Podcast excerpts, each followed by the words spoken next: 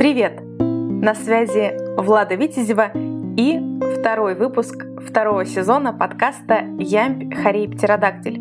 Здесь я говорю о поэзии и всем, что с ней связано. В моем подкасте в качестве приглашенных гостей выступают начинающие и профессиональные авторы-исполнители, а также статьи, письма, речи, стихи других литераторов и собственного сочинения. Подписывайтесь на подкаст и YouTube-канал, нажимайте на сердечко и колокольчик, присоединяйтесь к сообществу во ВКонтакте и Телеграм-каналу, чтобы первыми получать интересные факты о поэзии, актуальные стихи и новые выпуски подкаста.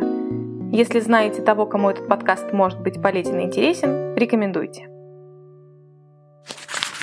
В этом выпуске расскажу про ключевые фигуры классической и песенной поэзии на английском языке и ее отголоски в поэзии на русском.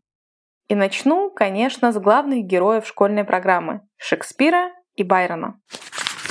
По поводу первого существует огромное количество гипотез о его жизни и творчестве.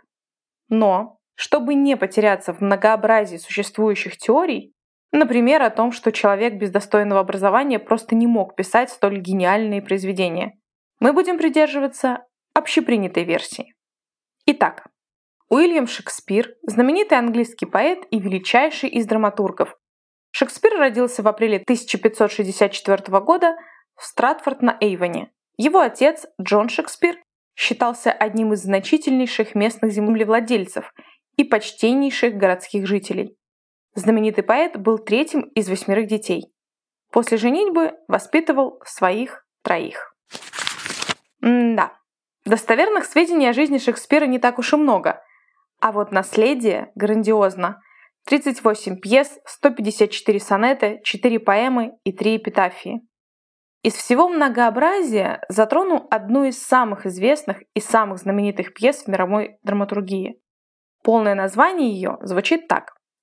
Трагическая история о Гамлете, принце, датском. Пятиактная трагедия стала самой длинной пьесой Шекспира. В ней 4042 строки и 29 551 слово. Если вкратце, сюжет прост. Главный герой мстит своему дяде Клавдию за убийство отца, постоянно задаваясь философским вопросом «быть или не быть?».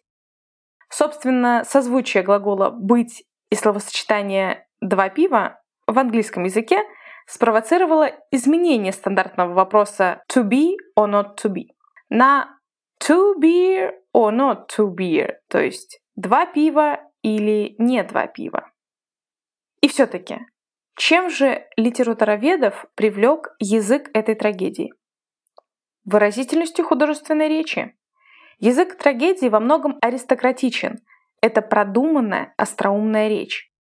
При этом речь Клавдия, Гамлета, иногда Офелии, возлюбленной принца, богата риторическими оборотами, а слог Горация, офицеров и могильщиков более простой. Считается, что Шекспир навсегда изменил английскую драму. Гамлетом принцем датским, поскольку показал, как речь персонажа может зачастую говорить одновременно и о нескольких вещах, и о противоречащих мнениях, чтобы отразить оборванные мысли и взволнованные чувства.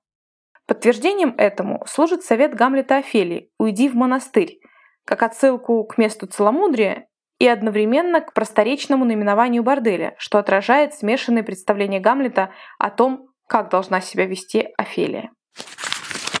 Передать образность языка Шекспира старались многие. В настоящее время наиболее известны советские переводы середины XX века Михаила Лозинского и Бориса Пастернака.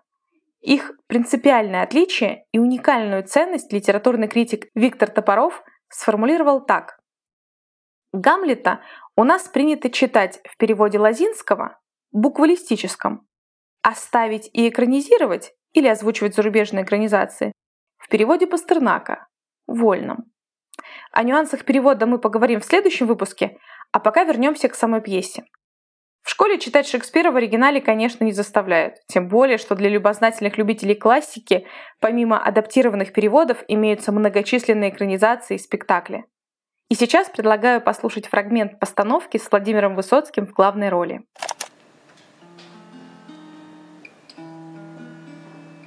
Гул затих, Я вышел на подмост, прислонясь к дверному косяку. Я ловлю в далеком отголоске, что случится на моем веку. На меня наставлен сумрак ночи, тысячью биноклей носит, если только можно. Алла, Отче, чашу эту мимо пронеси. Но продуман распорядок действий и неотвратим конец пути. Я один, все тонет в фарисействе, жизнь прожить, не поле перейти. Как вы могли догадаться, эта песня написана на стихотворение Бориса Пастернака «Гамлет». Завершу разговор о нем четверостишием, не вошедшим в песню. «Я люблю твой замысел упрямый, и играть согласен эту роль. Но сейчас идет другая драма, и на этот раз меня уволь». Следом за творчеством Шекспира в школьной программе идет поэзия Джорджа Гордона Байрона. Лорд Байрон, английский поэт, романтик, участвовавший в греческой революции и покоривший воображение всей Европы своим мрачным эгоизмом. Ключевым произведением Байрона по праву считается во многом автобиографичная поэма в четырех частях «Паломничество Чайлд Гарольда». В итоге его альтер-эго Чайлд Гарольд стал прототипом бесчисленных байронических героев. Так, он трижды упоминается в романе в стихах Александра Пушкина «Евгений Онегин», когда автор сравнивает Онегина с ним. Соответственно, образ лишнего человека откликается в творчестве абсолютно разных авторов. Что особенно интересно, будучи неординарной личностью, со своими специфическими чертами, Байрон сам стал героем других произведений, например, романа Тома Холланда «Вампир. История лорда Байрона».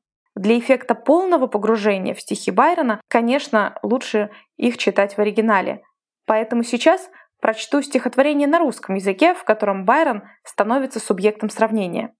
Итак, Михаил Лермонтов «Нет, я не Байрон, я другой».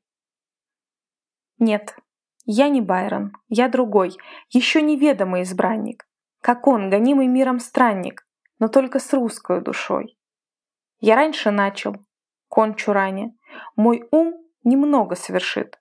В душе моей, как в океане, надежд разбитых груз лежит. Кто может, океан угрюмый, твои изведать тайны? Кто? Толпе моей расскажет думы. Я или Бог, или никто. Примечательно, что это стихотворение поэт написал накануне своего 18-летия, что еще больше подчеркивает процесс его самоопределения. Как обещала в прошлом выпуске, сегодня расскажу поподробнее о моем самоопределении с первым релизом. Итак, как я писала трек? Собственно, началось все с курса по сонграйтингу от Калифорнийского колледжа музыки Беркли. Там финальным проектом и была запись песни, но в принципе там было достаточно придумать мелодию, гармонию и текст. Профессиональная аранжировка тогда не требовалась. В процессе я решила ее, как говорится, докрутить, и оказалось, что в аранжировке очень длинное вступление. Поэтому мне пришлось дописать еще один куплет и вариацию припева.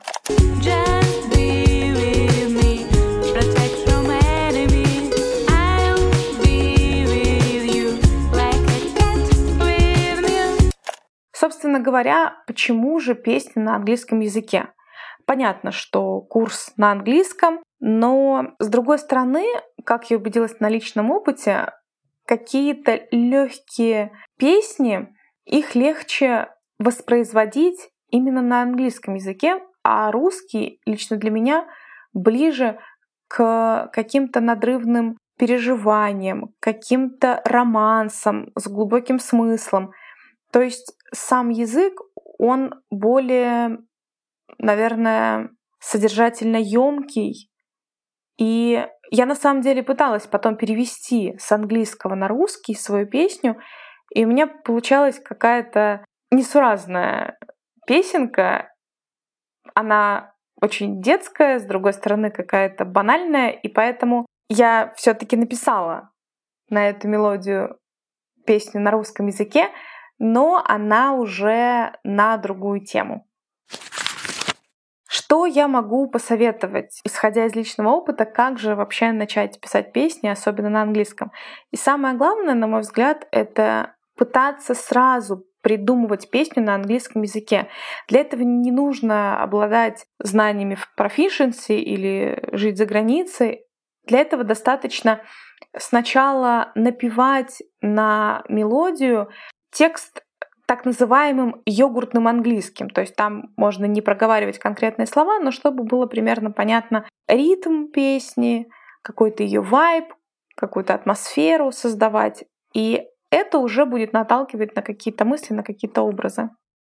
И второе, я почерпнула это как раз из курса по сонграйтингу, о том, что при сочинении песен очень полезно, и это облегчает творческий процесс, использовать звукоподражание. То есть если по сюжету песни дует ветер, то как раз-таки вот эти завывающие какие-то такие э, мелизмы или распевки, они будут нагнетать это состояние и помогать слушателю проникнуться и понять песню глубже и, наверное, как говорят, на почувствовать ее на кончиках пальцев. Говоря о песенной поэзии на английском, в голову сразу приходит группа Битлз. Понятные тексты, запоминающиеся мелодии, харизматичные участники – все это привело к всемирному успеху. И здесь я хочу рассказать о фильме «Yesterday», Фильм 2019 года, но я его посмотрела не так давно, и он на меня произвел очень хорошее впечатление, чем я с вами сейчас и поделюсь. Фильм рассказывает об альтернативной реальности, в которой как раз-таки легендарной группы никогда не было. Сюжет на самом деле прост. Автор и исполнитель своих песен Джек разочаровывается в своем будущем как музыканта и решает бросить это занятие. По стечению обстоятельств он попадает в аварию, после которой оказывается, что никто, кроме него, не знает песен группы Битлз. В интернете он ничего не может найти и начинает перепевать мировые хиты. Он обретает безумную популярность, но при этом мучается бессонницей из-за кошмаров, в которых раскрывается его обман. На деле все оказывается не так уж плохо. Как в поговорке «У страха глаза велики», после концерта Джек пускает к себе людей, которые пытались к нему прорваться. В руках они держат игрушечную желтую подводную лодку. Он готовится к худшему, а они благодарят его за то, что он вернул им любимые песни.